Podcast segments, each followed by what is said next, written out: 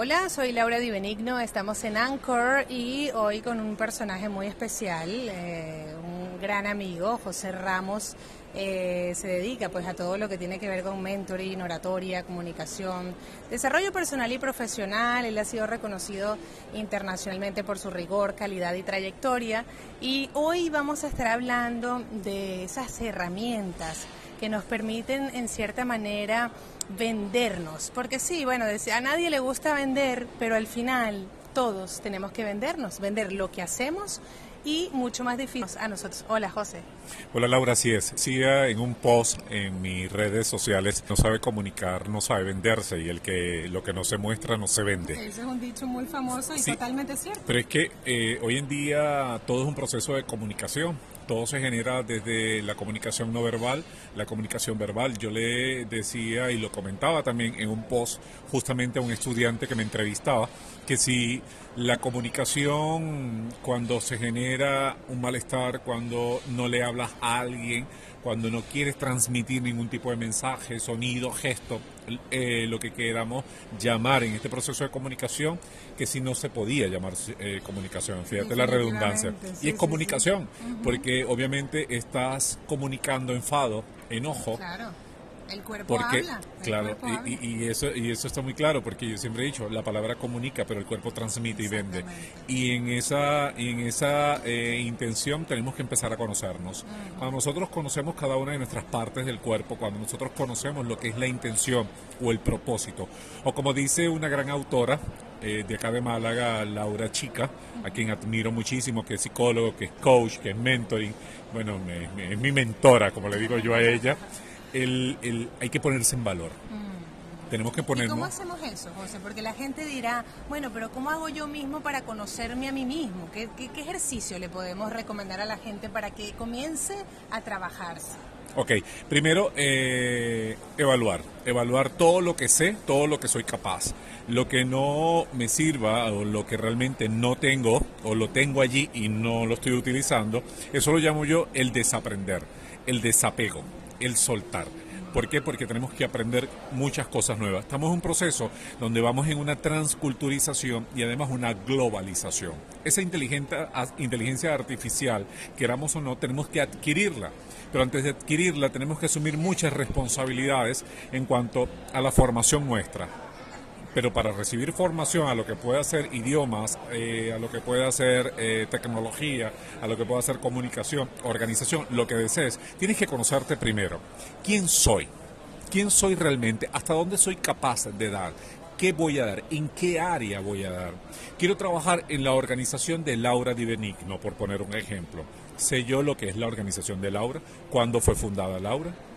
¿Quién creó la fundación con Laura? ¿Para qué fue creada? Tengo que, conocer. muchas cosas. Claro, hay que, hay que conocer. Es, que de hecho ese ejercicio tienes que empezar a hacerlo contigo mismo. Mm. Cuando tú sabes y te sientes capaz de dar respuesta a todo lo que el otro te puede preguntar, ya te estás poniendo en valor.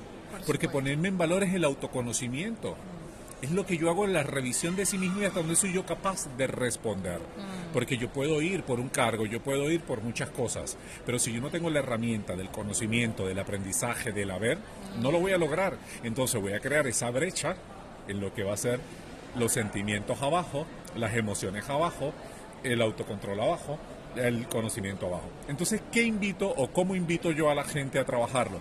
Mira, actitud, ser proactivo con uno mismo. Luego, iniciativa. Tener la iniciativa de quererlo. Ser puntual con uno mismo. Ponte horas, ponte fechas para que hagas los ejercicios contigo. Y además también tienes que estar muy actualizado para cualquier situación e intención de que a ti te vaya a servir. No pienses, claro, no pienses siempre en el otro, piensa primero en ti. ¿Para qué me estoy actualizando? Sí, eso es importante porque la gente dice no quiero ser egoísta, o sea, me siento egoísta pensando todo el tiempo en mí, pero es una herramienta fundamental. Fundamental, la gente me, me, dice, la gente me comenta que por qué, que por qué yo siempre estoy regalando, estoy dando información en las redes sociales, en los correos electrónicos, porque para eso estudio, para regalar lo que sé y que la persona transforme su comportamiento, porque no me interesa que se lleve el conocimiento, yo lo que quiero es transformar ese comportamiento y que ese comportamiento le dé un resultado. Y obviamente tengo que seguir en una organización a buscar flexibilidad tengo que ser flexible conmigo. A veces nosotros nos encajonamos en un área, en un tema, que no somos capaces. Y no vemos queremos abarcar mucho. El que mucho abarca poco aprieta. Así, dice es que así es. Entonces para ponerme en valor tengo que saber hasta dónde puedo ser yo flexible hasta dónde puedo yo diversificar. Pero que esa diversificación me diga o a tomar objetivos o que sean mis prioridades. Porque dentro de la prioridad no es la urgencia. La urgencia es resolverlo en un momento determinado y ya, pero la prioridad es lo que amerita darle respuesta a. Pero que venga desde mi punto de vista y mi bienestar.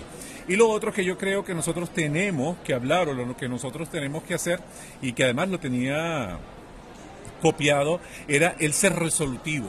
Ser resolutivo con una emoción positiva. ¿Cuál es lo, lo resolutivo? Que no nos podemos estancar por miedo, por pánico, por pensamientos negativos, porque nos anclamos en cosas negativas y tenemos que anclarnos en cosas positivas. Cuando realmente una depresión, un mal pensamiento venga a nuestra mente, yo les regalo en que empiecen a buscar 20 cosas alrededor bonitas, estupendas, que tengan belleza, que tengan color, que tengan atracción y que esas 20 cosas me hagan cambiar lo que yo traigo mal para que sea un anclaje de actitud positiva. Y algo para finalizar, no se critiquen porque la crítica no genera cambio. Gracias. Ay, gracias, José. Arroba J Ramos Consultor. Allí lo siguen en las redes sociales. Él permanentemente está publicando cosas y bueno, eh, se está preparando para muchas cosas buenas con mucha intensidad. Álaga. Así que viene el 22 de junio con una conferencia que bueno, se van a estar difundiendo. Así que muy atentos con arroba J Ramos. Hasta la próxima oportunidad acá en Anchor.